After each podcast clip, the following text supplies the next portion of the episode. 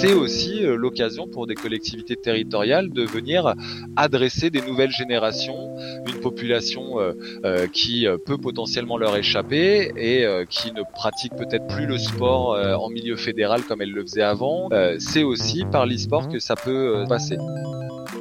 Bleu, blanc, bouge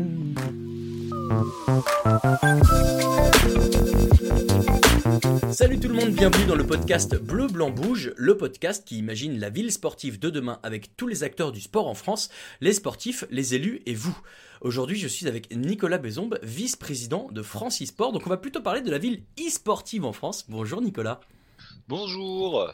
Nicolas, euh, tu le sais peut-être ou tu ne sais peut-être pas, mais c'est pas la question. Je suis assez euh, branché e-sport, les auditeurs et auditrices le savent maintenant. Je fais des podcasts sur l'e-sport et dans ces podcasts sur l'e-sport, je, me présente plutôt sur mon pseudo. Alors, j'aimerais te demander d'abord quel est ton pseudo euh, en jeu, toi, quand tu joues? Euh, alors déjà, je joue pas énormément, mais lorsque je joue, mon pseudo c'est Monique.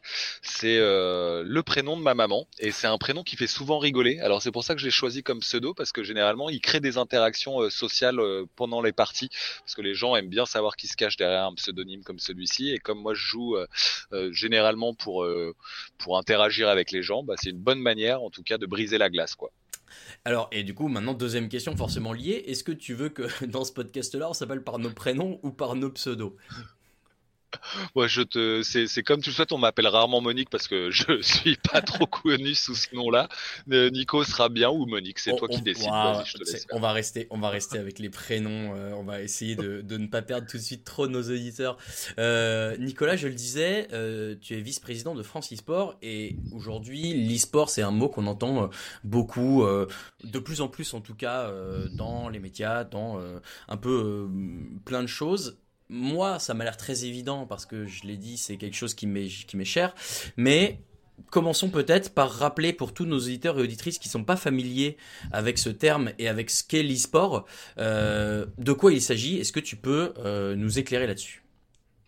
Oui, bien sûr. Alors de manière, on va dire, très simple, l'e-sport, c'est la pratique en compétition du jeu vidéo quel que soit le jeu vidéo. C'est-à-dire, c'est pas forcément des jeux qui simulent des sports.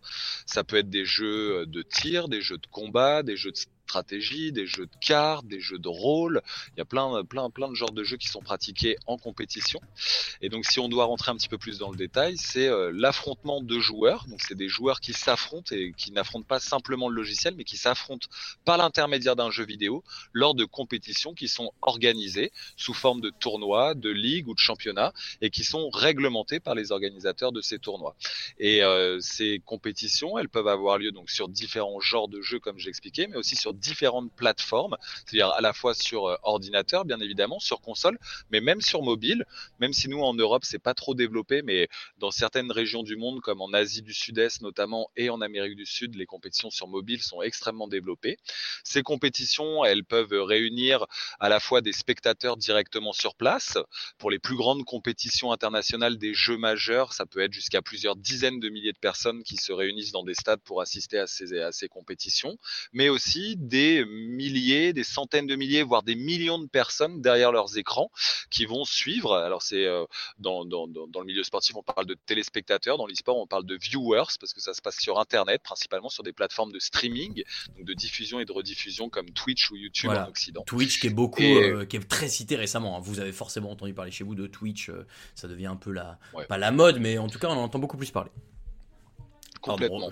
et, euh, et, non, non, c'est important de le effectivement rappeler. Euh, Twitch a, bénéficié d'une forte visibilité euh, pendant la période de confinement qu'on a vécu. Et, et, donc ces joueurs vont s'affronter pour remporter au niveau amateur plutôt des, des, des gains qui vont être des lots de l'équipement, du matériel informatique. Et puis pour le niveau professionnel, donc euh, on va dire l'élite, hein, une minorité de joueurs vont s'affronter pour euh, des gains financiers, cette fois-ci ce qu'on appelle des cash prizes qui peuvent atteindre plusieurs millions de dollars dans certains cas. Alors, voilà. Mais, déjà, merci parce que c'est une, définition qui est, très complète et qui, je pense, est importante. Le, le fait est que souvent, quand je, parle d'e-sport autour de moi et que j'explique un peu ce que tu viens d'expliquer, les gens me disent, mais alors pourquoi est-ce qu'on parle de sport dans la mesure où il n'y a pas d'activité physique, euh, en tout cas pas d'activité physique comme euh, au foot, comme au tennis, comme au, ce que vous voulez? C'est pas que de l'activité physique le sport en fait, c'est qu'on a nous-mêmes, le, le, le, souci dans cette comparaison, c'est qu'on a une vision assez réduite de ce qu'est le sport. Euh, souvent, quand on, on, on s'imagine le sport, on s'imagine quelqu'un qui est en train de faire preuve de force, de puissance, de vitesse, d'endurance, quelqu'un qui va suer. Euh, et donc, on va voir cet effort physique et cette dépense énergétique sur son visage. Mais pourtant, il existe plein de sports, et même des sports olympiques, qui nécessitent d'autres compétences, comme par exemple la dextérité, l'adresse, la précision. Et voir il y a même des sports qui euh, nécessitent plutôt même de limiter sa dépense énergétique. Je pense par exemple à, l'apnée. Euh, et, c'est vrai qu'on a une conception du sport qui est un peu erronée. Or, ce qui fait, euh, on va dire, un sport, c'est la performance motrice, quelle que soit la dépense énergétique. C'est-à-dire que pour que le, le, participant, le pratiquant, l'athlète l'emporte par rapport à son adversaire, il doit faire on va dire une performance avec euh, sa motricité qui doit être meilleure que celle de son adversaire. Euh, ce qui explique que le tir à l'arc, que le tir au pistolet ou que le golf sont des sports. C'est pourtant des sports qui nécessitent une dépense énergétique qui est relativement plus faible qu'un basketteur, un sprinter ou, ou un footballeur. Mais pourtant, euh, ça nécessite des compétences physiques qui vont discriminer les, les, les, athlètes les uns par rapport aux autres. Et ce qu'on a du mal à s'imaginer lorsqu'on n'est pas joueur de jeux vidéo, c'est qu'en fait, lorsque l'on joue jeux vidéo, eh bien, on, fait aussi une performance motrice sur les périphériques de contrôle, que ce soit euh, les manettes, les claviers, les souris, qui nécessitent une, dextérité, une précision, une rythmicité euh, très importante, avec une vitesse d'exécution et une concordance entre les actions réelles sur les claviers et les, actions virtuelles, les animations virtuelles des personnages à l'écran qui doit être très très fine, parfois au soixantième de seconde près. Et c'est là où se situe, on va dire, la dimension physique de l'e-sport ou la dimension technique de l'e-sport. Et puis à côté de ça, c'est que en plus, eh bien, c'est organisé sous forme de compétition comme peut l'être le sport. Et puis après, pour être totalement euh, transparent, c'est qu'il y a eu aussi une volonté euh, du milieu du jeu vidéo de euh, légitimer cette pratique en s'associant, en tout cas en, en, d'un point de vue sémantique, en, associant le jeu vidéo au mmh. sport, qui est la pratique d'affrontement physique, qui est euh, valorisé, enfin pardon, socialement valorisé dans, dans, dans nos sociétés modernes actuelles puisque comme j'ai tendance à le dire, si tu mets un coup de poing à quelqu'un dans la rue, eh bien c'est un délit et tu peux finir au poste. Mais par contre, si tu mets un coup de poing à quelqu'un sur un ring, eh bien tu peux potentiellement finir millionnaire euh, comme Conor McGregor. Et donc le sport est socialement valorisé et euh, c'est aussi pour ça que le jeu vidéo, dans sa pratique compétitive, a euh, d'une certaine manière légitimer aussi ce terme-là, se l'est petit à petit approprié, certainement pour euh, lutter contre la stigmatisation dont il était, euh, euh, on va dire, la source. Mm, mm. Ce, côté de, reprendre un peu les codes du sport traditionnel, c'est vrai que c'est souvent un argument que, moi j'aime bien utiliser aussi quand on me pose cette question. L'autre argument qui, marche bien, c'est de dire que ces, ces athlètes-là, c'est sportifs là, ou e-sportifs si vraiment vous voulez euh, euh, faire la distinction, euh, ils suivent un un entraînement et une préparation qui est digne des plus grands sportifs euh, de sport traditionnels avec euh, des entraînements réguliers qui sont très suivis par des, euh, des coachs. Des, parfois, il y a des équipes qui ont des moyens pour avoir des nutritionnistes, pour avoir des kinés, pour avoir des, des coachs, de, des coachs mentaux aussi. Donc là aussi, il y, a, il y, a, un vrai travail, je crois, enfin, je, je crois savoir, qui est effectué sur la préparation des, des athlètes, Nicolas. Ouais, tout à fait. Alors, juste pour peut-être préciser, c'est que ces éléments-là, ça, c'est pas des éléments qui sont constitutifs de ce qu'est un sport. C'est-à-dire que, euh, par exemple, s'entraîner pour passer un examen, s'entraîner pour mieux réussir une recette de cuisine, c'est, c'est aussi de l'entraînement. Et alors, il n'y a pas forcément besoin de préparateurs mentaux, quoique peut-être pour passer des examens, ça serait pas pas si mal que ça. Mais c'est pas des éléments on va dire, qui sont déterminants pour définir ce qu'est un sport. Cependant, comme tu l'as très bien rappelé, c'est qu'aujourd'hui, les similitudes entre le sport et l'e-sport, elles sont aussi sur des aspects, on va dire, des, des, critères plutôt fonctionnels. Euh, c'est des similitudes euh, qui vont à la fois toucher l'organisation, la structure, la médiatisation, l'institutionnalisation de, de, de, la pratique e-sportive. Et à ce titre-là, effectivement, aujourd'hui, les athlètes, eh bien, rationalisent leurs entraînements, avec euh, des échauffements, euh, des temps de, de, de, travail individuel, des temps de travail collectif, des matchs amicaux, et ils vont être euh, encadrés par des staffs qui sont de plus en plus complets. Vous avez certes bien évidemment le coach qui est là pour, on va dire, définir les aspects tactiques et stratégiques pour les joueurs, puis des analystes qui sont souvent des analystes vidéo qui vont décortiquer les actions des adversaires ou du futur adversaire pour pouvoir faire en sorte que chaque joueur sache un peu à quoi s'attendre qui va aussi décortiquer eh bien les entraînements de l'équipe pour eh bien définir euh, ce qui a été bien fait et qu'il faudrait euh, continuer à poursuivre et puis ce qui a été moins bien fait et qu'il faudrait améliorer.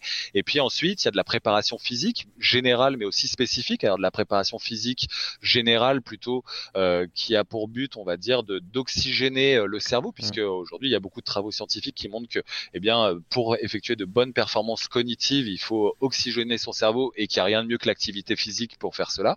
Et puis euh, aussi des préparateurs physiques qui vont faire de la préparation physique spécifique ou là et qui vont euh, entraîner les euh, chaînes musculaires et les articulations qui sont les plus sollicitées, donc les, les membres supérieurs, les, les, les, les, coudes, les poignets, les, les articulations des doigts et ainsi de suite.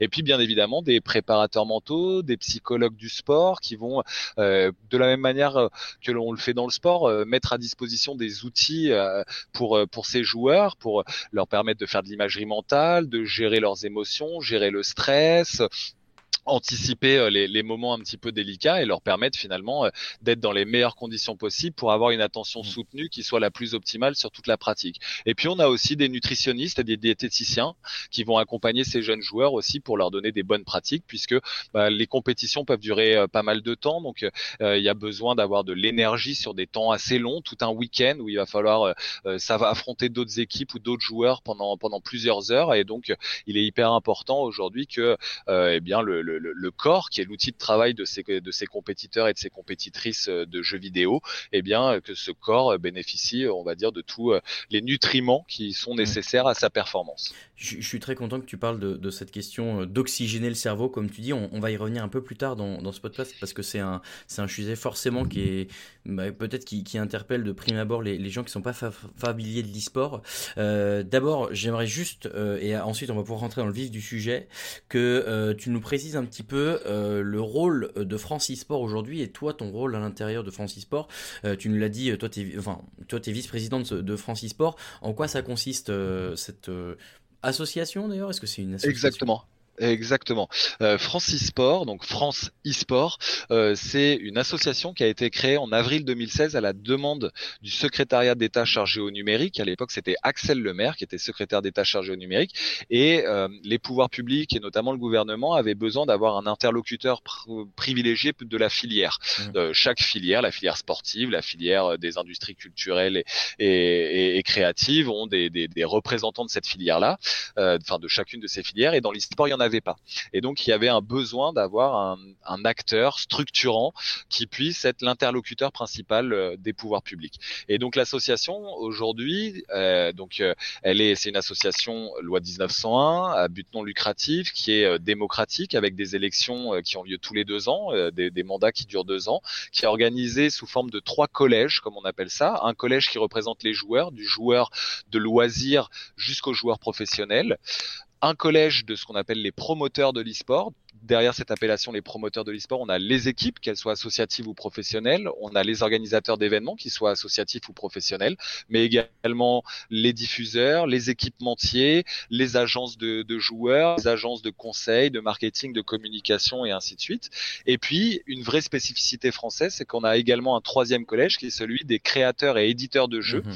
euh, qui sont les ayants droit dans l'e-sport, c'est-à-dire que ce sont eux qui détiennent la propriété intellectuelle que sont les jeux vidéo, sur lesquels finalement les joueurs s'affrontent et qui sont donc ces, terrains d'affrontement virtuels et euh, qui sont en, réalité les réels régulateurs de l'e-sport puisque aujourd'hui chaque éditeur eh bien euh, détient son jeu et les scènes compétitives sur lesquelles se déroulent les compétitions. Et donc l'association aujourd'hui, sa mission principale, c'est de faire la promotion d'un e-sport qui soit responsable et durable, durable à la fois pour la carrière des joueurs, durable pour les modèles économiques des clubs et des organisateurs d'événements, mais aussi durable pour les scènes compétitives qu'organisent ces éditeurs, et puis responsable pour euh, diffuser des bonnes pratiques auprès de ce secteur-là, qui a un écosystème très fragmenté, très éparpillé parce qu'il n'y a pas d'organe de gouvernance comme on peut en avoir dans le sport, un organe de gouvernance qui serait légitime et qui euh, gouvernerait l'ensemble de la pratique. Et donc, eh bien, euh, il est nécessaire en fait de euh, faire en sorte que les, les, les, futures générations de talents, de joueurs et, et pas forcément de talents hein, d'ailleurs, eh bien, de, les futures générations de joueurs et de joueuses puissent bénéficier, on va dire, d'un accompagnement qui soit le plus judicieux possible. Euh, donc voilà principalement l'émission de Francis Sport. Et euh, aujourd'hui, nos, nos interlocuteurs au sein du gouvernement, c'est tout d'abord le secrétariat d'État chargé au numérique qui est maintenant rattaché au ministère de l'économie. Donc on pourrait dire qu'en France, l'e-sport est plutôt vu comme une industrie plutôt que comme un sport. Mais on a aussi de forts liens avec le ministère des Sports par l'intermédiaire de la direction des sports. On travaille aussi énormément avec le ministère du Travail et depuis qu'il y a un statut de joueur professionnel avec un contrat spécifique. Mhm. Le ministère de l'Intérieur depuis que la pratique est euh, légalisée sur le territoire français et nécessite que les organisateurs d'événements déclarent leurs événements auprès du ministère de l'Intérieur lorsqu'ils les organisent. On travaille aussi euh, beaucoup avec le ministère des Affaires étrangères pour pouvoir faire rayonner euh, le secteur e-sportif français euh, dans les autres pays du monde. Et puis après, on travaille aussi beaucoup avec les collectivités territoriales, que ce soit des régions, que ce soit des agglomérations, des métropoles ou des villes et des communes. Donc voilà un petit peu euh, ce que fait Francis Sport. Et moi, dans cette association. Je suis l'un des quatre représentants des joueurs élus pour deux ans. J'en suis à ma deuxième mandature et je suis également le vice-président au sein du bureau en charge des questions de santé, de société et d'éducation, ce que chez nous on appelle le SSE, ce que euh, dans le milieu entrepreneurial on appellerait plutôt le RSE. Et mmh. donc euh, je suis plutôt en charge des questions de diversité, des questions euh, sanitaires, des questions de, de, éducatives autour de, de la pratique. Là, c'est génial parce que dans la définition que tu viens de me faire, euh, tu, tu, as teasé un petit peu tous les points que je vais vouloir aborder avec toi, notamment les, les, les, les collectivités, mais aussi l'aspect euh, santé euh, euh, dans, dans, ces sujets-là. Donc c'est très bien. Maintenant que on a fait ce rappel qui, sans doute, est un petit peu important parce que c'est des sujets euh, qui sont pas forcément euh, hyper clairs pour tous les gens qui, qui pourraient écouter ce podcast. Donc déjà, merci beaucoup de l'avoir fait. On va pouvoir entrer dans le vif du sujet. D'abord, tu l'as évoqué, nous c'est un sujet chez Bouge qui nous est cher, c'est euh, les collectivités et la pratique du sport. En l'occurrence, avec toi, on va parler de la pratique de l'e-sport. Euh, le, le fait est qu'il y a... Alors, pour moi qui, qui, suis un peu tout ça, je, je vois qu'il y a des choses, je sais qu'il y a des choses qui existent et tu, tu me les rappelais un petit peu euh, quand, on, quand euh, tu as préparé ce, ce podcast euh, en avance. il y a des villes qui sont associées à des équipes, il y a des villes qui sont associées à des gros événements, il y a des, des villes qui ont de prêter leur nom presque si je peux dire. Je, à, des équipes je sais que moi je, je suis beaucoup euh, la compétition d'Overwatch qui est l'Overwatch League avec une équipe qui s'appelle les Paris Eternal bon certes qui est détenue par un investisseur euh, américain euh, en l'occurrence qui est le propriétaire de l'Olympique de Marseille. Donc là les gens pourraient se dire quel rapport. Mais il y a le nom Paris qui est présent. Il y a une volonté de représenter une ville et un pays. Aujourd'hui comment est-ce que les, les, villes peuvent essayer de, de s'associer à l'e-sport euh, de manière générale, comment est-ce qu'on peut, euh, en tant que communauté, euh, favoriser et, un peu, presque un peu donner son, prêter sa marque, entre guillemets, dans le monde de l'e-sport? C'est une bonne question. Peut-être il, est nécessaire de rappeler que aujourd'hui on assiste à une décentralisation, on va dire, de, des pouvoirs publics et que les collectivités territoriales ont euh, de plus en plus de poids à jouer dans le développement des activités culturelles, sportives et donc e-sportives sur, euh, sur, sur leur territoire. Et donc, euh, à ce titre-là, ce qu'on a observé pour l'e-sport, c'est que depuis quelques années maintenant, si euh, on a bien évidemment un soutien euh, par l'intermédiaire euh, du gouvernement et des différents ministères à la pratique e-sportive, puisqu'il y a même une stratégie nationale interministérielle entre 2020 et 2025 qui a été qui a été déposée par le ministère de l'économie et, le ministère des Sports. Au-delà de ça, ce qu'on remarque, c'est que c'est plutôt au niveau local que les initiatives vont avoir lieu, quoi. Et donc historiquement, c'est notamment l'agglomération de Grand Poitiers qui a été l'une des pionnières. Ouais, ouais Grand Poitiers, tout d'abord en accueillant la, la, compétition ou le, le, tournoi amateur le plus important chaque année qui a lieu en France, qui s'appelle la Gamers Assembly, qui est organisée par une association qui s'appelle Futurolan et dont l'agglomération de Grand Poitiers est partenaire depuis les tout débuts. Euh, on vient de fêter les 20 ans de ce tournoi. J'allais te dire, ouais, c'est début 2000 la date, c'est très, très c'est même plus vieux que la notion d'e-sport presque ouais, alors la notion d'e-sport apparaît en 99, mais je crois que la première Gamers Assembly c'est en 2001. Je voudrais pas dire de bêtises, mais je crois que c'est 2001.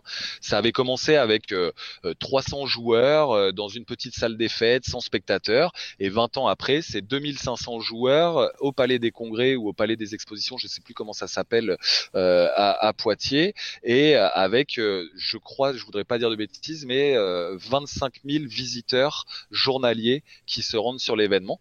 Là, physique, même pas en viewers sur Internet. Exactement. Et ça, c'est en physique. Et donc, l'agglomération de Grand Poitiers a été euh, la pionnière euh, sur, sur ces aspects-là. Et ce qu'on remarque aujourd'hui, c'est que les collectivités, elles se positionnent sur l'e-sport pour de multiples raisons. Il euh, n'y a pas de, de, de euh, comment dire, il n'y a pas de, quelque chose d'uniforme. Quoi. chacune va essayer de, de, chercher à se démarquer euh, de, des autres collectivités euh, en se positionnant euh, sur une verticale particulière de l'e-sport. Donc Grand Poitiers avait commencé en, en, en faisant la, la, promotion, on va dire, d'un événement local qui est devenu un événement national, mais qui est organisé par un acteur local.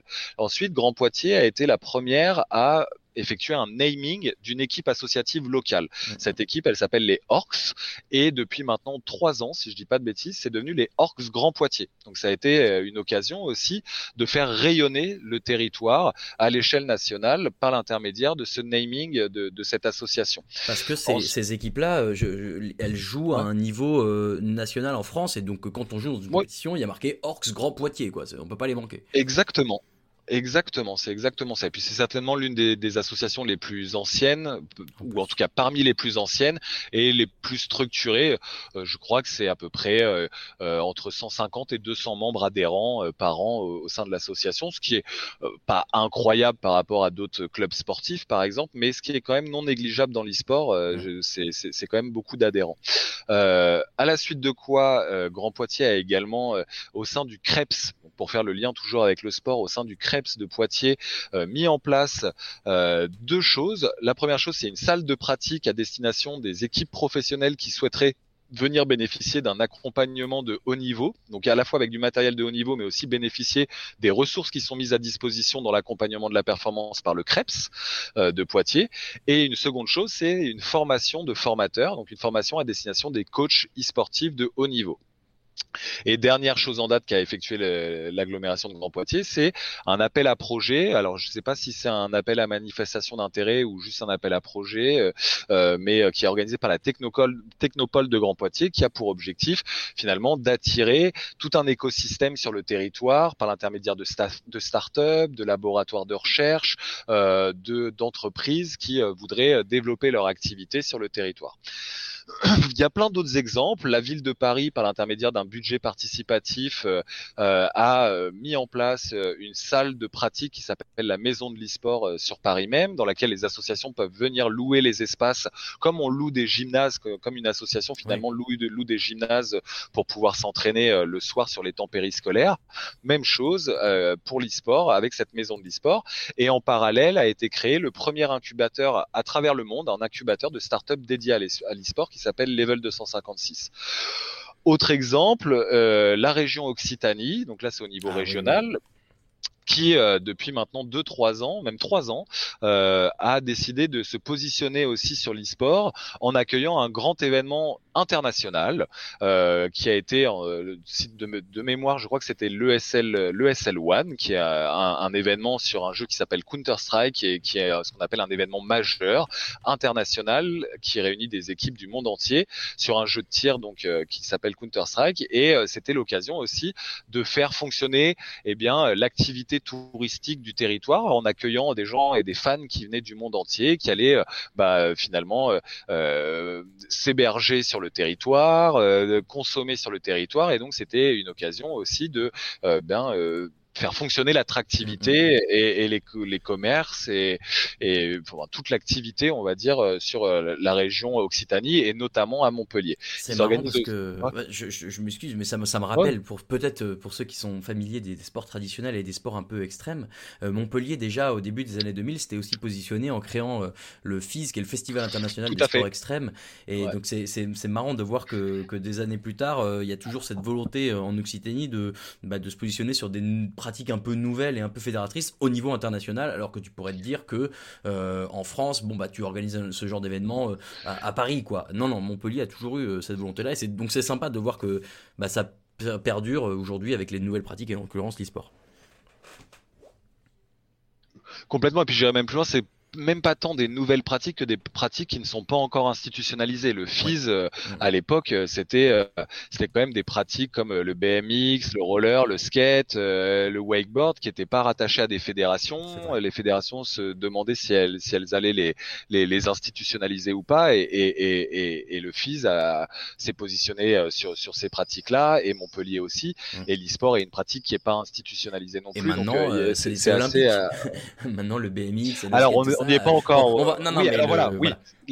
ne tisons pas, j'anticipe un petit peu sur la suite. tu, on va en reparler tout à l'heure, mais, voilà, aujourd'hui, le, fait est que de voir le BMX, bah, c'est olympique. Alors, on reparlera de l'e-sport et de l'olympisme tout à l'heure. Euh, tu, donc, tu me parlais des, différents exemples en France euh, euh, qui existent. tout à fait. Est-ce qu'il te restait d'autres exemples un peu Donc là, Ouais, d'autres exemples, bah, la région Bretagne qui elle a fait un appel à manifestation d'intérêt aussi euh, pour faire un naming avec euh, avec une équipe locale. Donc euh, c'est l'équipe Crazy Esports qui a remporté cet appel à manifestation. Donc maintenant c'est devenu l'équipe Crazy Esports région Bretagne et qui est accompagnée par par par bah, par la région pour son équipement, pour avoir accès à des ressources humaines qui vont les accompagner dans la prévention de leur santé, dans l'optimisation de leur et ainsi de suite.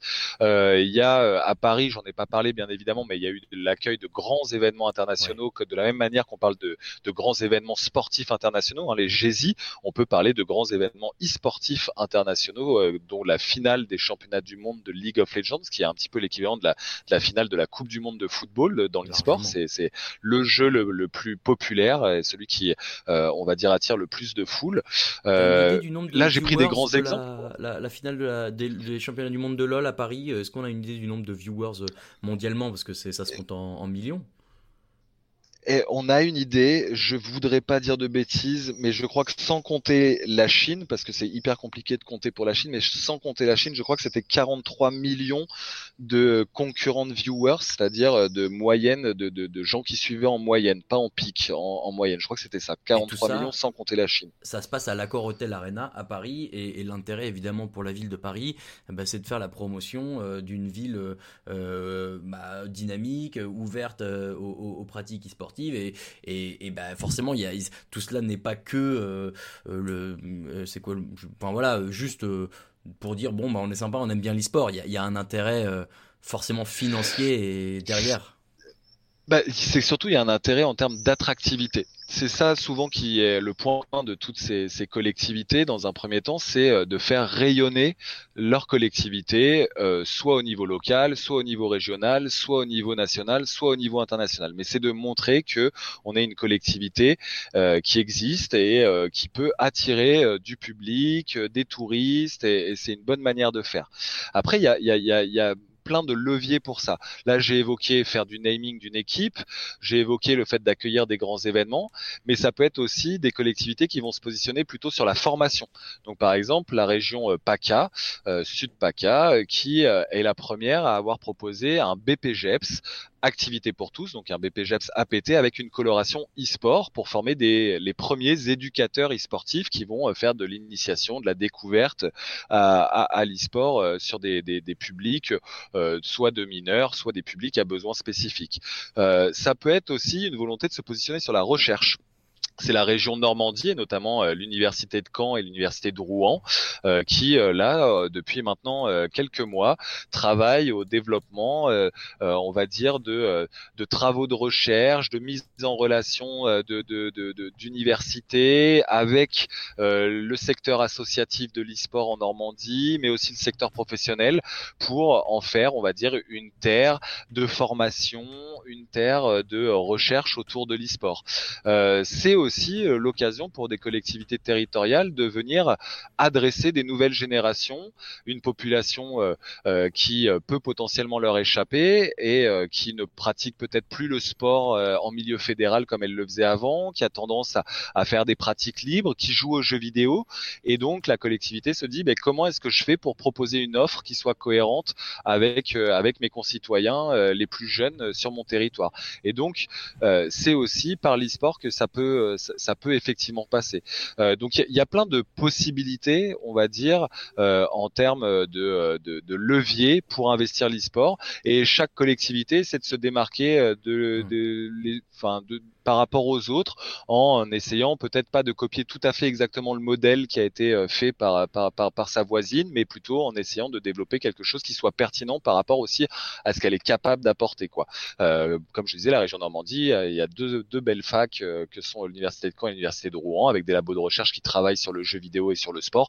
Ça faisait sens pour elle de se positionner sur, sur cet aspect-là. La région PACA, l'encadrement des, des, des, des, jeunes populations dans le sport, les BPGEPS sont, sont, sont très présents et en tout cas il y a beaucoup besoin d'animateurs. C'était plutôt cohérent de se positionner sur la formation euh, à ce niveau-là. Et Paris, qui est euh, la ville euh, qui accueille parmi les plus grands événements sportifs du monde, c'était aussi important pour elle et, malin de se positionner pour accueillir des grands événements e-sportifs internationaux.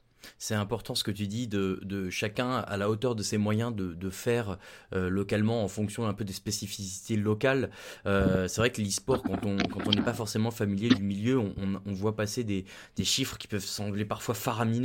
Euh, et, c'est voilà, typiquement, on, parle de League of Legends, qui est aujourd'hui euh, la scène peut-être la plus euh, structuré, on va dire e-sportivement parlant. Euh, et récemment, il y a eu là, il y a eu le, c'est une ligue qui est fermée, donc c'est un peu comme le principe des, franchises américaines. Vous avez des ligues fermées euh, régionales et il y a un, euh, un, un, slot, hein, donc une équipe qui vient de racheter l'emplacement pour pouvoir participer l'année prochaine dans cette compétition européenne qui est le LEC et ça, ça s'est chiffré, ils ont donné le chiffre à 26 millions d'euros. Donc c'est un chiffre que évidemment toutes les municipalités ne peuvent pas donner, ne peuvent pas lâcher.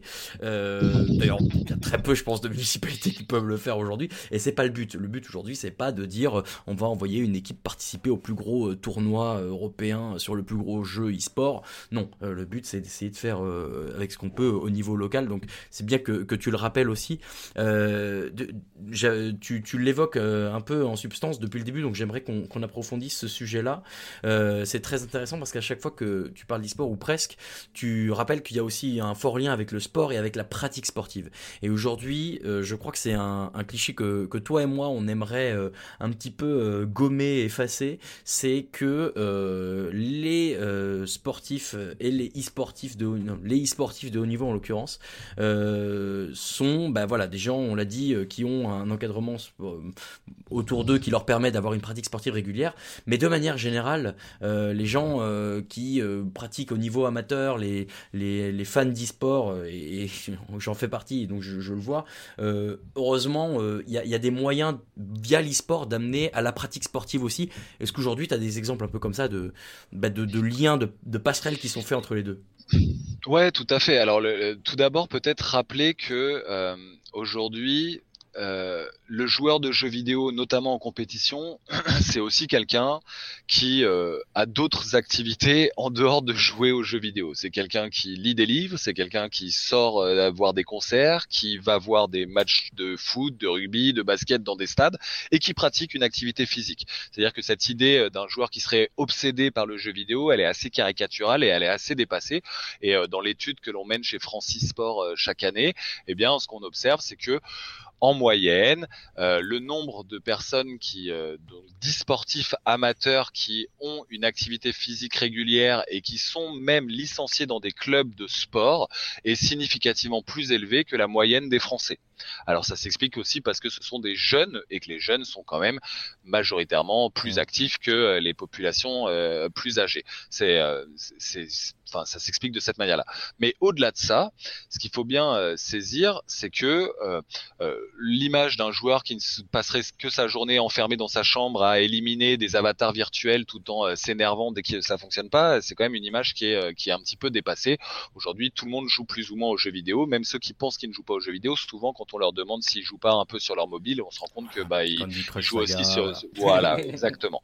Bref, après effectivement, l'e-sport ça peut être un, levier hyper intéressant pour euh, faire la promotion de l'activité physique et ça peut être un levier pour le mouvement sportif pour attirer des gens vers la pratique sportive les deux exemples que je vais citer, il y en a un qui, se, euh, qui est plutôt un exemple qui, qui est plutôt amateur. Enfin, même les deux sont, sont, sont plutôt amateurs. Mais euh, le premier, c'est l'exemple du PUC, qui est donc le Paris Université Club, qui est un club omnisport historique en, euh, à Paris et même en France. Hein. Mm-hmm. euh, et euh, qui depuis maintenant quatre ans, si je dis pas de bêtises, a mis en place et ça a été le premier à faire ça, a mis en place des stages pendant les vacances scolaires, des stages sport et e-sport. C'est-à-dire qu'ils se sont rendus compte que dans euh, leur quartier, qui est un quartier plutôt populaire, le 13e arrondissement de Paris, il y avait plein de jeunes euh, qui jouaient aux jeux vidéo et euh, qui n'étaient pas forcément adhérents au club ni licenciés dans une pratique sportive spécifique. Et donc ils se sont dit, nous, on va leur mettre à disposition du bon matériel pour leur donner envie de venir jouer chez nous, parce que peut-être que chez eux, ils n'ont pas du très bon matériel, vu que c'est plutôt des, un quartier populaire. Mmh. Et donc les jeunes vont venir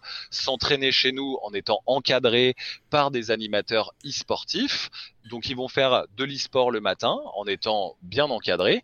Et l'après-midi, ils vont découvrir du sport. Alors c'est plutôt euh, multisport. Hein. Au, au, au, PUC, on fait à la fois du rugby, du football, du baseball ou du softball. On fait plein de pratiques sportives et donc les jeunes découvrent de cette manière-là des nouvelles pratiques sportives. Et donc c'est l'occasion pour finalement l'année suivante, eh bien licencier de nouveaux adhérents dans une pratique sportive qui vont par l'intermédiaire de l'e-sport continuer à avoir développé, on va dire, des compétences dans la pratique du jeu vidéo, mais en étant bien encadrés, mais qui surtout vont se mettre au sport. Et puis il y a un deuxième exemple, c'est celui d'MCES, donc un club marseillais, mon club e-sport, euh, qui a été euh, fondé par euh, un, deux, deux, un, enfin, un couple d'anciennes, enfin, de, pardon, un couple de personnes qui anciennement travaillaient dans le milieu sportif et notamment dans dans le milieu, je crois que ça s'appelle le, urban soccer ou le, foot five ou du five, ouais, ouais. le five. Et euh, donc Romain Sombré et Sandra Sombré-Nielini euh, qui euh, ont créé un club qui a à la fois une vocation à performer sur les plus, enfin en tout cas au plus haut niveau sur les scènes majeures de l'e-sport, mais aussi une volonté de faire de la formation au niveau amateur euh, avec un système d'académie où là en fait, eh bien ils vont avoir toute l'année le club euh, académique qui va être ouvert, les, les, les, les enfants, les adolescents et les adolescentes vont euh, adhérer au club pendant l'année et ils vont pouvoir jouer aux jeux vidéo en étant encadrés par des animateurs et en plus bénéficier de séances de sport, entre autres par Yannick Agnel, l'ancien euh, champion olympique, enfin euh, l'Olympien et ancien champion olympique de natation et un, un, footballeur dont je suis navré, je me souviens jamais de son nom parce que je, je m'y connais beaucoup moins bien en football, mais à ce qui paraît, il est hyper connu aussi. Et donc, ils vont euh, les encadrer euh, sur bah, de l'activité physique, du foot five ou des, des choses comme ça. Donc ça, c'est c'est les deux exemples qui me viennent en tête. Cependant, je rajouterais peut-être quelque chose qui euh, me semble euh, aujourd'hui, euh, enfin qu'il est important de rappeler, c'est que on fait souvent un procès d'intention aux jeux vidéo sur le fait que c'est une pratique qui est sédentaire. Et bien évidemment, c'est une pratique qui est sédentaire dans la majorité des cas, puisqu'il y a quand même des jeux qui se pratiquent debout, hein, sur les jeux à console à détection de mouvement notamment, comme euh, la Wii, la Kinect, la Move ou même la Switch. Mais effectivement, euh, l'e-sport euh, qui est le plus le plus médiatisé, c'est effectivement une pratique qui se qui se fait assis. Et donc il y a une forte injonction aujourd'hui, je remarque, à faire en sorte que les joueurs de jeux vidéo, il faut les faire bouger. Ce que je trouve très bien, mais je me questionne et je m'interroge régulièrement sur le fait que pour toutes les autres pratiques sédentaires de loisirs, comme par exemple le piano, comme par exemple les échecs, euh, le je sais pas le tarot, euh, le, bridge, et ainsi de suite, eh ben il n'y a pas du tout cette injonction là. C'est-à-dire que, par exemple, moi, j'accompagne euh, des collèges, des lycées euh, qui euh, souhaitent développer l'e-sport chez eux, mais à chaque fois, ils me disent, oui, mais par contre, il faudrait vraiment faire la, promotion de l'activité physique, il faut à côté qu'il y ait du sport. Moi, je suis là, ok, mais si, par exemple, vous développez une activité échec au sein de votre établissement, est-ce que vous leur demanderiez la même chose quoi? Et là, effectivement, bah, on se rend compte que c'est rarement le cas. Et donc, loin de moi l'idée de dire il faut arrêter d'embêter l'e-sport avec ça, mais je, tenais juste à le souligner parce que je pense qu'on focalise énormément sur cet aspect-là, euh, alors qu'on le fait pas pour toutes les autres pratiques euh, sportives ou culturelles. Euh, ça viendrait pas à l'idée euh, à, à, à, quelqu'un de dire « Ouh là là, votre enfant, vous l'avez inscrit à la bibliothèque, mais ça veut dire qu'il va passer beaucoup de temps assis à lire. » Tu, tu, vois ce que je veux dire? Et, et, ça, ça me gêne un petit peu à chaque fois. Donc, euh, laissons les gens jouer, faisons euh, bien évidemment, euh, encourageons-les à, à, faire une activité physique, mais essayons d'avoir un discours qui soit uniforme. C'est-à-dire que si on, on, on fait cette promotion-là pour le jeu vidéo, bah, faisons-la pour toutes les autres pratiques culturelles qui sont sédentaires aussi, ou alors on le fait pas ni, ni pour l'un ni pour l'autre. Quoi. Voilà. C'est faire, euh, c'est tout à fait fair play, je, suis bien d'accord avec toi. Est-ce que ce serait Guy Demel, le footballeur euh, dont je cherchais le nom? Voilà, j'ai cherché en parallèle, effectivement, Guy Demel, qui a joué euh, beaucoup en Allemagne, franco-ivoirien, voilà. Alors, je, je vais pas te mentir, je ne savais pas qui il était avant de faire la recherche ah sur Internet, donc tu es tout pardonné. C'est gentil je l'ai un peu euh, évoqué tout à l'heure, euh, euh, on, va, on va finir par y arriver, nous, y voilà. La fameuse question, et c'est un sujet qui revient beaucoup depuis aussi l'attribution des Jeux de Paris, des Jeux Olympiques et Paralympiques à Paris en 2024, il y a eu, je ne sais pas si c'est à cause du confinement et, un peu le, fait peut-être de l'explosion de Twitch aussi, mais et qu'on parle de plus en plus d'e-sport, mais soudain, on s'est dit, mais pourquoi est-ce que toutes ces nouvelles pratiques euh, sportives, et en l'occurrence e-sportives, euh, ne seraient pas rattachées à quelque chose euh, d'internationalement fort et, marquant, en l'occurrence les Jeux Olympiques Pourquoi est-ce qu'on n'organiserait pas des compétitions d'e-sport pendant les JO, en même temps que les JO, en parallèle des JO C'est un débat qui revient beaucoup. moi, j'ai un, avis sur la question que je te donnerai après, mais aujourd'hui, chez Francis Sport, forcément, c'est un sujet que vous avez dû évoquer. Quelle est un peu la, position officielle, je ne sais pas, ou en tout cas peut-être la tienne, sur ces questions-là? Ah, bah, euh, notre position, elle n'a pas grand intérêt en fait, euh, parce que c'est pas nous qui décidons. Euh, Aujourd'hui, alors pour reprendre la genèse, c'est-à-dire que euh, le mouvement olympique international, par l'intermédiaire du CIO, euh, a entamé, on va dire, une, une réflexion stratégique avec l'e-sport bien avant le confinement. Ça avait démarré déjà fin 2017, et ça avait même com commencé avec une déclaration de Tony Estanguet à l'époque où Paris était encore que ville candidate aux Jeux olympiques et paralympiques de 2020 et, euh, et Tony Estanguet, lorsqu'il avait été interrogé par un média euh, euh, chinois, avait, avait dit que lui, il serait pas celui qui fermerait la porte à l'e-sport. ce qui avait un petit peu tout déclenché. Et donc le CIO par, a, donc commencé à réfléchir au sujet, principalement parce que bah, aujourd'hui les Jeux Olympiques, on le voit bien en termes d'audience, notamment à la télévision. Hein, bah, entre 2012 euh, et 2016, euh, il n'y a pas eu d'augmentation et on pourrait même parler de régression en termes d'audience. Euh, la population de, de, de, de de téléspectateurs des Jeux Olympiques a tendance à vieillir. Le mouvement sportif international se rend bien compte que, que, que les, les, les plus jeunes générations sont peut-être moins engagées euh, euh, dans, le sport et dans l'olympisme. Et donc l'e-sport, euh, qui a une cible de fans qui est extrêmement jeune, puisqu'on parle des millennials et, de la génération Z, donc c'est-à-dire les, les 12-35 ans, ces deux générations-là, eh bien, pouvait être un levier pour finalement réintéresser ces, ces générations-là à, à l'olympisme. Aujourd'hui, ce que le CIO a décidé après euh, trois ans de réflexion, c'est euh, finalement de euh, ne pas trop s'occuper des jeux vidéo qui n'auraient pas de lien avec le sport. Mmh. ce qui, en gros, le, le, le, le, mouvement olympique a scindé en deux catégories le jeu vidéo. D'un côté, ce qu'ils appellent les virtual sports, c'est-à-dire ce que nous, dans le milieu du jeu vidéo, on a plutôt tendance à appeler les jeux de simulation sportive, qu'ils soient physiques ou non physiques. Donc des jeux physiques, c'est-à-dire des jeux dans lesquels le corps devient la manette et, qui engagent des chaînes musculaires qui ne sont pas réduites simplement aux membres supérieurs, mais qui engagent aussi euh, une motricité euh, euh, globale du corps. Dans la littérature scientifique, on appelle ça des exergames, donc la contraction de exercise et games, des jeux vidéo dans lesquels on fait de l'exercice physique. Donc ça, c'est les formes physiques ou les formes non physiques, c'est des jeux vidéo à thème sportif. Les plus connus euh, sont FIFA pour le football, NBA 2K euh, pour le basket, euh, ça peut être aussi Madden, NFL pour le football américain et ainsi de suite. Madden, exactement. Euh, et donc, euh, le CIO a décidé que s'il devait faire des choses, ce serait autour de ces jeux-là. Tous les autres, qui sont des jeux pourtant très importants de l'e-sport, hein, League of mhm. Legends qu'on a déjà cité, mais Counter-Strike, Rocket League, Dota 2, euh, Hearthstone, Teamfight Tactics, Valorant, Call of Duty, tous ces jeux-là qui n'ont pas de lien avec euh, Overwatch, alors que je fais c'est mon podcast Pardon. et je me rends compte que c'est la pire scène au monde. Non non mais c'est moi qui réalise que ce jeu-là n'est pas le plus e-sportif friendly. Mais c'est pas grave, tu as tout à fait raison. Euh, je, je pas non, non, mais Overwatch également. euh, ces jeux-là, en tout cas, euh, en tout cas, été écartés, on va dire, des réflexions du, du, du mouvement olympique. Et donc, euh, il y a deux stratégies qui ont été développées aujourd'hui par le CEO. Une première qui a eu lieu le mois dernier, qui s'appelle les Olympic Virtual Series, donc qui sont une compétition en ligne organisée sous l'égide des fédérations internationales sportives euh, sur tous ces jeux-là, qu'ils soient physiques ou non physiques. Et donc, la première édition, il y avait de l'aviron en forme physique et numérique, il y avait du cyclisme, du e-cycling comme on dit, c'est-à-dire euh, du, cyclisme virtuel euh, en forme physique, c'est-à-dire où il faut pédaler aussi.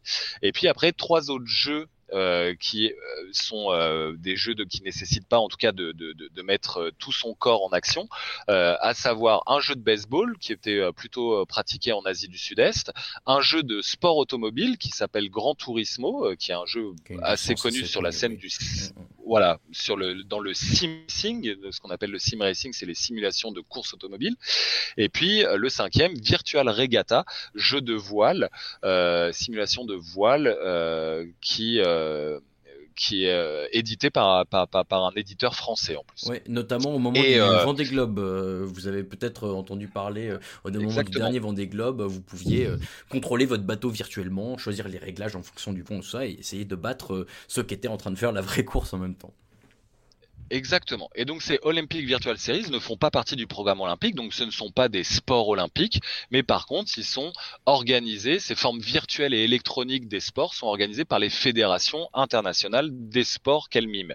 Donc le e-cycling par l'UCI, le, le, le, Virtual Regatta par la World Sailing, euh, l'aviron par, la, par la World Rowing et, et, ainsi de suite. Quoi. Mais c'est pas des sports olympiques. On est euh, clairement sur des disciplines euh, qui sont euh, euh, des outils euh, marketing et communicationnels pour, euh, pour le mouvement olympique. Mmh. Et puis, ce qui a été annoncé dans la recommandation numéro 9 de l'agenda 2020 plus 5 du CIO, c'est que les formes physiques de ces sports virtuels, donc vraiment là qui engagent tout le corps, pourraient potentiellement être intégrées cette fois-ci au programme olympique des Jeux Olympiques et Paralympiques de Los Angeles en 2028. Donc là, on parle aujourd'hui, on ne parle que de deux jeux. Enfin, est-ce qu'on peut même parler de jeux, mais en tout cas de deux versions digitales ou numériques des sports, à savoir le cyclisme digital ou numérique, pardon, c'est le cyclisme numérique et le l'aviron numérique. Et là, aujourd'hui, on ne sait pas exactement ce qu'il en sera, mais effectivement, s'il y avait une épreuve qui était intégrée au sein du programme olympique, là, on pourrait parler de discipline olympique. Mmh. Cependant, ce qu'il faut bien rappeler, c'est que c'est pas du tout des jeux qui sont pratiqués dans l'e-sport. C'est euh... anecdotique d'ailleurs, ça n'existe. Il n'y a pas de scène, euh, il y a pas de scène comme tous les jeux que tu as mentionnés avant. Exactement. En fait, et même on peut on peut clairement se questionner est-ce que ce sont des jeux vidéo quoi?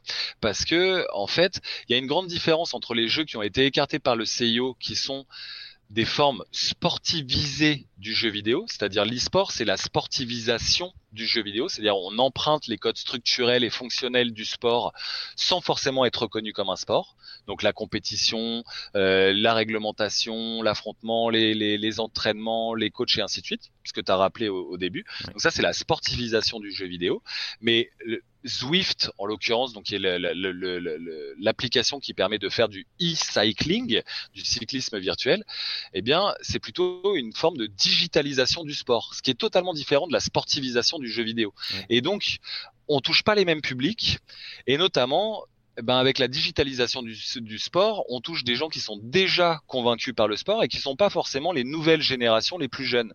Et surtout, on touche à des gens qui ont un certain capital économique parce que pour avoir un home trainer chez soi, pour pédaler chez soi, il faut quand même avoir un petit peu d'argent. Et donc, c'est là où peut-être on peut euh, questionner, on va dire, ce que le, les choix du mouvement olympique, euh, parce que si leur objectif de base c'était de toucher les nouvelles générations qui sont pas forcément, euh, on va dire, sensibles à l'activité physique et au sport, eh ben l'e-sport était un bon levier, mais les digital sports ou ce qu'eux appellent les virtual sports, eh ben tout d'un coup on touche plus autant les jeunes et on touche des gens qui sont déjà plus ou moins mmh, mmh, mmh. convaincus par le sport parce que pour avoir un vélo chez soi, un home trainer, c'est qu'on est déjà un peu, euh, on est déjà un peu euh, fondu de vélo, quoi. Mm, mm. Euh, faut, faut, quand même y aller. Donc c'est là un petit peu les, les questions aujourd'hui qui sont un peu sans réponse, sur lesquelles on ne sait pas exactement ce qu'il en sera et si, on va dire, le CIO sera satisfait de sa, de sa stratégie. Mais voilà, en tout cas aujourd'hui, ce qui a été proposé. Et donc pour revenir à ta question, qu'est-ce qu'en pense Francis Sport ou quel est l'avis de Francis Sport? Nous, euh, on n'a jamais cherché la reconnaissance de l'e-sport ni par les instances euh, de gouvernance du sport en France. C'est-à-dire, nous, on ne recherche pas à, à ce que l'e-sport soit reconnu par le ministère des Sports. Euh, on, on, ne le souhaite pas.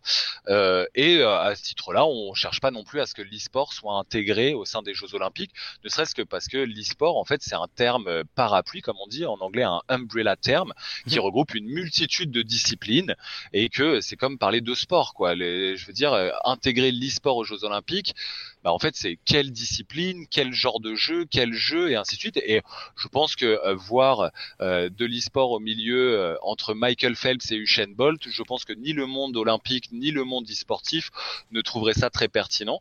donc c'est pour ça que nous on n'est pas spécialement favorable à, à l'idée d'intégrer l'e-sport on va dire, au sein des Jeux Olympiques. Par contre, euh, il y a un dernier événement qu'organise le mouvement olympique qui s'appelle les Intel World Open. Donc Intel, qui est l'un des Olympic Partners, un sponsor du mouvement olympique, qui, à la demande du CIO, organise les, les, Intel World Open, donc qui est, euh, qui est un événement euh, compétitif qui a lieu juste avant les Jeux Olympiques, donc là qui est en train en ce moment même d'avoir lieu avant Tokyo, en ligne sur Street Fighter V et Rocket League. Et là pour nous ça ça fait un peu plus sens parce que pour le coup là on, touche vraiment la cible des e-sportifs et en plus les participants qui euh, euh, sont qualifiés représentent leur pays. Et c'est ça, on s'en rend bien compte, c'est que les joueurs aujourd'hui, ben, eux si les Jeux Olympiques font bien les choses, ils seraient ravis de participer aux Jeux Olympiques de l'e-sport. Euh, avec les anneaux olympiques pour représenter leur pays, c'est une vraie fierté quoi.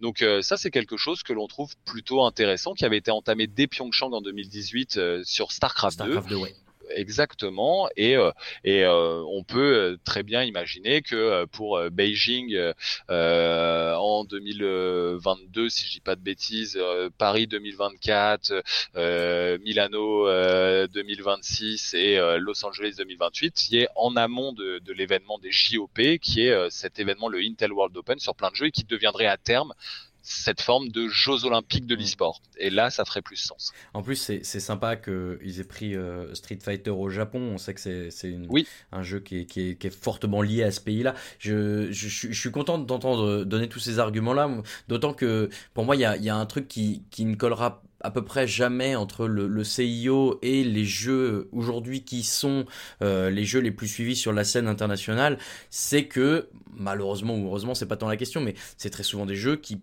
peuvent paraître de l'extérieur assez violents. C'est un jeu où on est avec un fusil, on tire sur l'adversaire, ou via au moyen de différents sorts euh, magiques ou quoi. Le but c'est d'annihiler euh, l'adversaire de manière euh, plus ou moins définitive.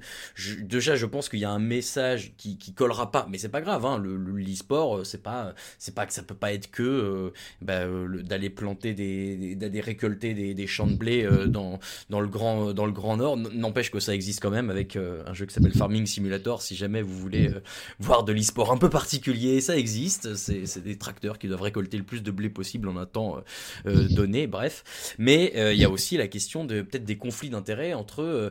Bah, ça reste des éditeurs, des sociétés privées qui éditent des jeux vidéo dans le but d'en faire un profit, là où aujourd'hui le football, le rugby, le, taekwondo, le BMX, que sais-je, c'est des sports qui n'ont pas vraiment une propriété intellectuelle déterminée. Et c'est là où je trouve que ce serait compliqué pour le CIO de dire, eh ben, on prend tel et tel jeu, qui ferait une promotion énorme pour un, pour un éditeur, et c'est normal.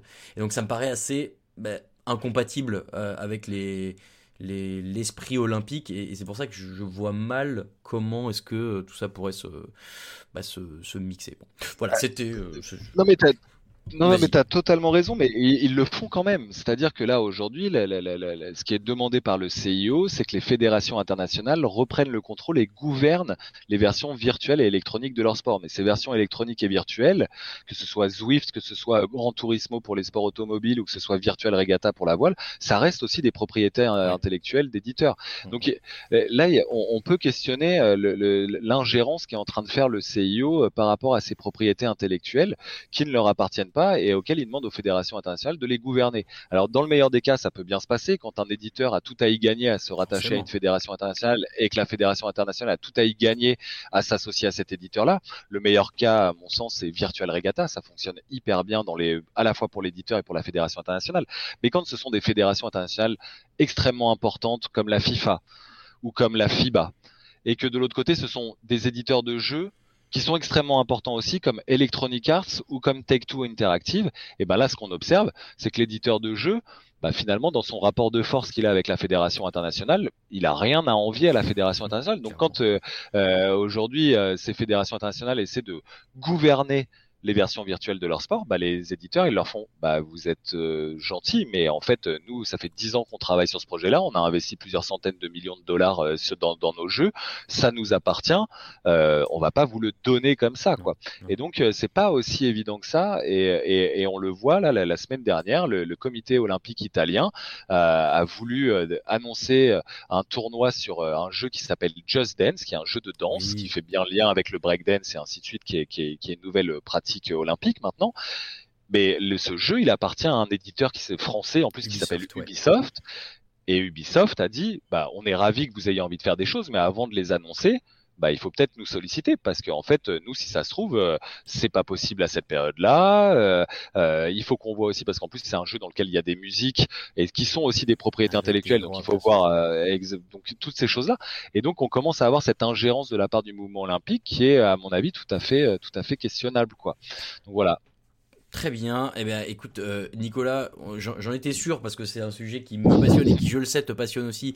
Donc, on a été euh, exhaustif et complet, mais c'est, je suis très content qu'on ait, ait pu parler de tout ça. Je t'ai prévenu avant le début du podcast. On finit toujours par euh, les trois questions à l'invité. La question sur le passé, le présent et le futur. Donc, on va se lancer. En l'occurrence, la question sur le passé. Si tu pouvais remonter le temps et, et te croiser, toi, Nicolas Bézon, à 10 ans, quel conseil tu te donnerais? Euh, donc il y a 10 ans, euh, CM2 avant l'entrée au collège. Euh, ouais. Ben non, mais euh, je, je, sais pas ce qui, je sais pas exactement. C'est une question assez difficile, mais certainement je me dirais de profiter déjà de toutes ces, ces, ces années qui vont arriver parce que euh, clairement c'était des belles années, les années collège, lycée, c'était quand même c'était quand même assez assez incroyable. Il y a une insouciance dans dans, dans, dans l'enfance et dans l'adolescence qui euh, aujourd'hui me manque, je dois bien avouer. donc vraiment de, de, profiter de tous ces instants-là et, et surtout je me dirais t'inquiète pas, tout va bien se passer quoi parce que euh, non, mais c'est c'est que euh, même si je trouve que ça, ça s'est accentué euh, dernièrement, mais déjà à cette époque-là, on nous demande très vite de, faire des choix qui peuvent avoir un impact assez majeur sur sur le reste de notre vie, savoir bah, très vite au collège on te dit bah voilà il va falloir que tu choisisses telle option. Est-ce que tu choisis anglais LV1 allemand LV1 latin grec? Parce que ça va déterminer les classes dans lesquelles tu vas être et donc potentiellement la suite de ton parcours. Et je, je, je, me souviens avoir vécu quand même pas mal de pression avec ces choses là parce que moi j'ai fait les, des trucs qui me plaisaient pas, de langue de l'allemand LV1 alors que ça me plaisait pas, j'ai fait du latin et du grec alors que ça me plaisait pas.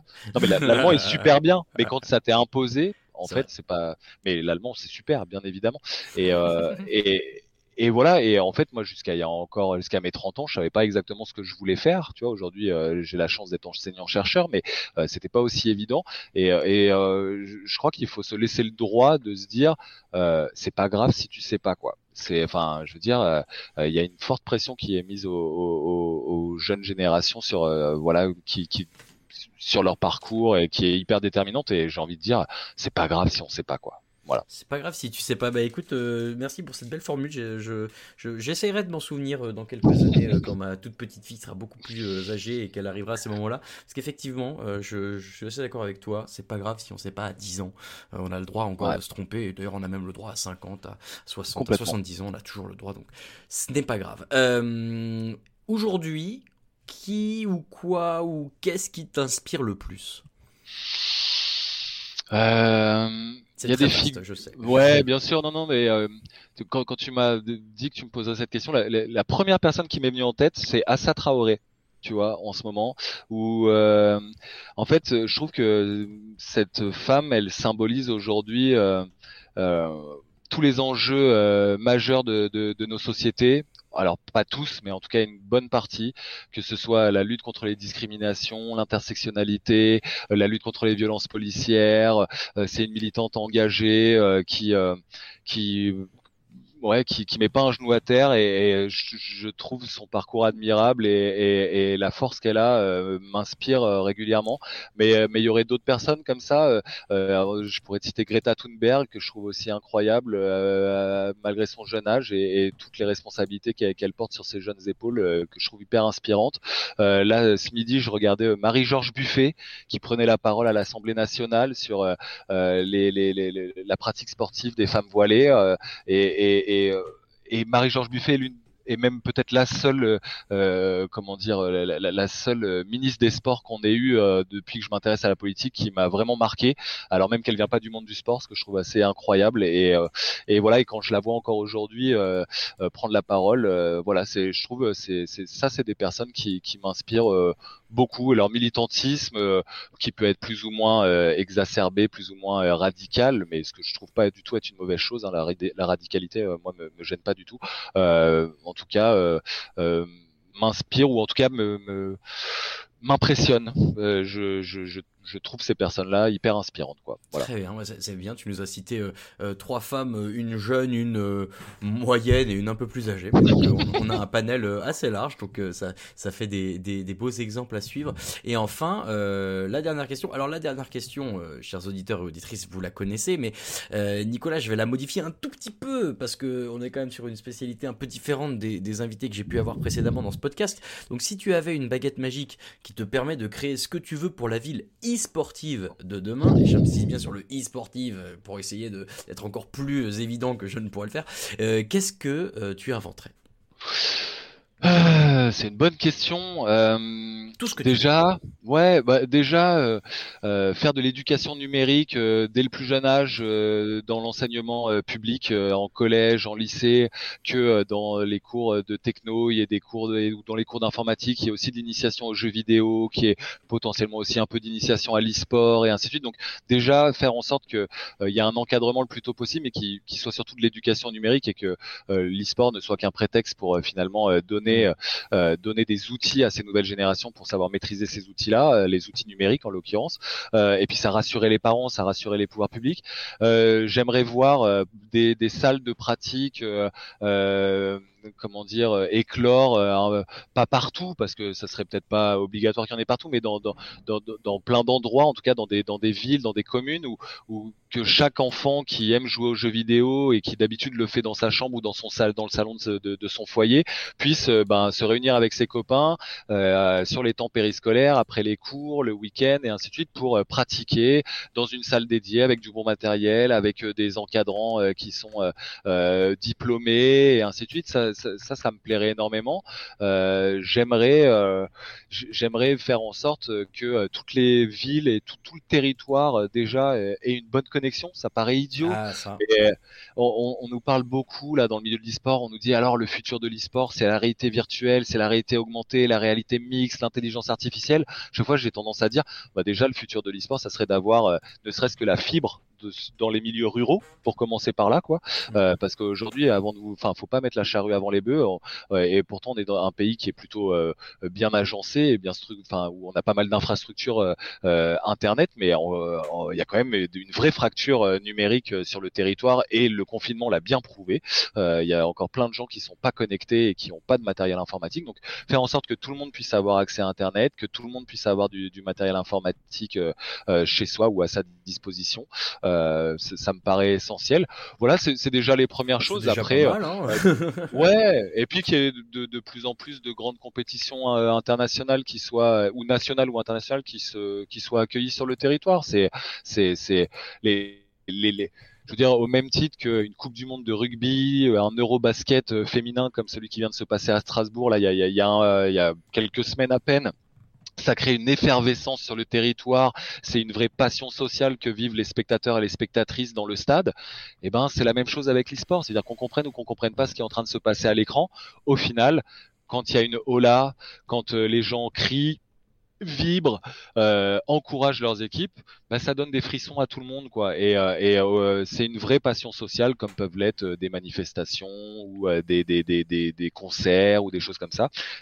Et, et, voilà, ça, ça serait cool. Je te rejoins complètement sur ce dernier point, d'autant que je, je le dis sans prétention, mais en France, on a un des meilleurs publics au monde. N'hésitons pas à le dire. non, mais c'est vrai, je, et je, je, le dis d'expérience parce que j'ai vu, j'ai assisté et je, je suis régulièrement des compétitions euh, partout dans le monde et, je vois quand il y avait du public, en tout cas aujourd'hui c'est plus dur, mais quand il y avait du public en France, euh, on n'a pas à rougir de la plupart euh, des ambiances mondiales, voire on est un petit peu au-dessus. Moi j'ai des souvenirs de, de, qualification de Coupe du Monde d'Overwatch à Paris en 2019 où il y avait une ambiance absolument fantastique. Donc voilà, en France il y a vraiment de, de, très belles initiatives et très bons exemples pour ça. Donc euh, voilà, n'hésitez pas à vous renseigner autour de chez vous. Il y a peut-être des compétitions d'e-sport et si vous ne connaissez pas encore euh, le jeu vidéo, mais ce sera le bon moment de vous y mettre. Nicolas, merci beaucoup. Euh, je, j'espère que ça s'est senti qu'on était tous les deux passionnés par le sujet, mais je crois qu'il n'y a pas trop de problème pour ça. Où est-ce qu'on peut suivre tes actualités et les actualités de France e-sport en ligne? Alors, Francis Sport, on a notre site internet sur lequel il y a pas mal de ressources, euh, que ce soit euh, des études, à la fois des études, euh, on va dire, de, de, de pratique, d'usage, mais aussi des études économiques, des infographies, des plein, plein de ressources en fait à disposition du grand public et des acteurs de, de l'écosystème. Il y a un compte Twitter. Twitter est le réseau social de l'e-sport, donc c'est aussi pour ça que, que c'est plutôt sur ce réseau social que vous pourrez retrouver l'association, mais aussi sur Facebook ou sur LinkedIn. Et puis à titre personnel, moi c'est principalement euh, sur la page de mon laboratoire de recherche, qui est donc l'Institut des sciences euh, du sport santé euh, de l'Université de Paris, l'I3SP, mais aussi sur Twitter où je, je, je suis, on va dire, plutôt actif pour utiliser ce réseau social pour diffuser, on va dire, les résultats de mes travaux de recherche de manière générale. Voilà. Très bien, ton. C'est at Nicolas Bézon, ben, tout simplement. Je... At Nico Bezombe. Nico Bezombe, très bien. Ouais. Euh, eh ben parfait. Nicolas, encore une fois, merci beaucoup. Euh, et puis, ben écoute, euh, j'espère à très bientôt. Euh, pourquoi pas dans un dans une salle pour regarder de l'e-sport ou en tout cas pour rééchanger sur l'e-sport ensemble et sur la ville e-sportive de demain. Merci Nicolas. Merci beaucoup pour l'invitation. Merci de nous avoir écoutés, j'espère que ce podcast vous a plu. Vous l'avez senti, je l'espère, c'est un sujet qui me tient particulièrement à cœur et qui est aujourd'hui mal compris et peut-être un peu sous-estimé. Alors tant mieux si cela a pu vous éclairer. Si le podcast vous a plu, n'hésitez pas à nous noter ou à mettre un commentaire sur Apple Podcast. Et si vous voulez encore plus nous faire plaisir, parlez-en autour de vous. Le podcast est disponible sur toutes les plateformes de streaming audio, alors vous n'avez pas d'excuses. Ce podcast vous était présenté par Bouge, le programme pour les mairies qui libèrent le sport pour leurs habitants. Retrouvez-nous sur LinkedIn et sur notre site maville-bouge.fr. Excellente semaine à toutes et à tous et rendez-vous très bientôt pour un prochain épisode du podcast Bleu Blanc Bouge. Ciao ciao